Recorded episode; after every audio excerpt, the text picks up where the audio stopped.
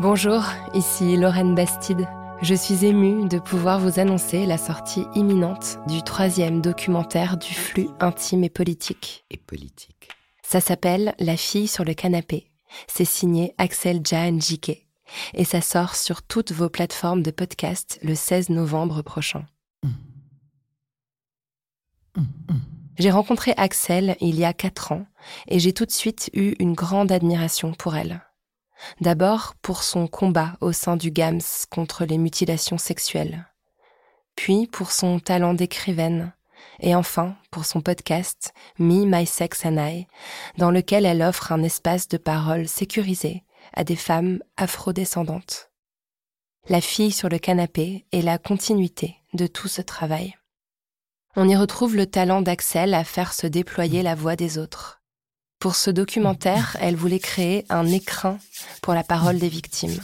Ce que Aurore Meyer-Mailleux et Marine Rowe, les réalisatrices de ce podcast, ont accompli avec soin, notamment grâce à la sublime musique originale de Sandra Kake. On y retrouve aussi l'amour d'Axel pour la littérature. Vous croiserez au cours de ces cinq heures des textes de Maya Angelou, Leonora Miano, Alice Walker, Toni Morrison, Sapphire, de grandes autrices qui ont aidé Axel à prendre la parole pour elle-même.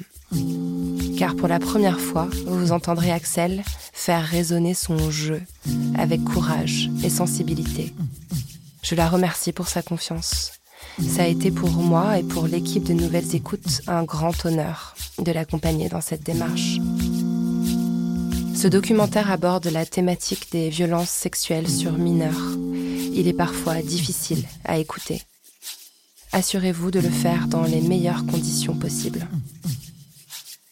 Il aborde aussi des thématiques féministes complexes concernant la lutte contre ces violences au sein des communautés afrodescendantes. Une question qui mérite un traitement nuancé et qui trouve ses réponses, comme toujours, dans la parole des concernés.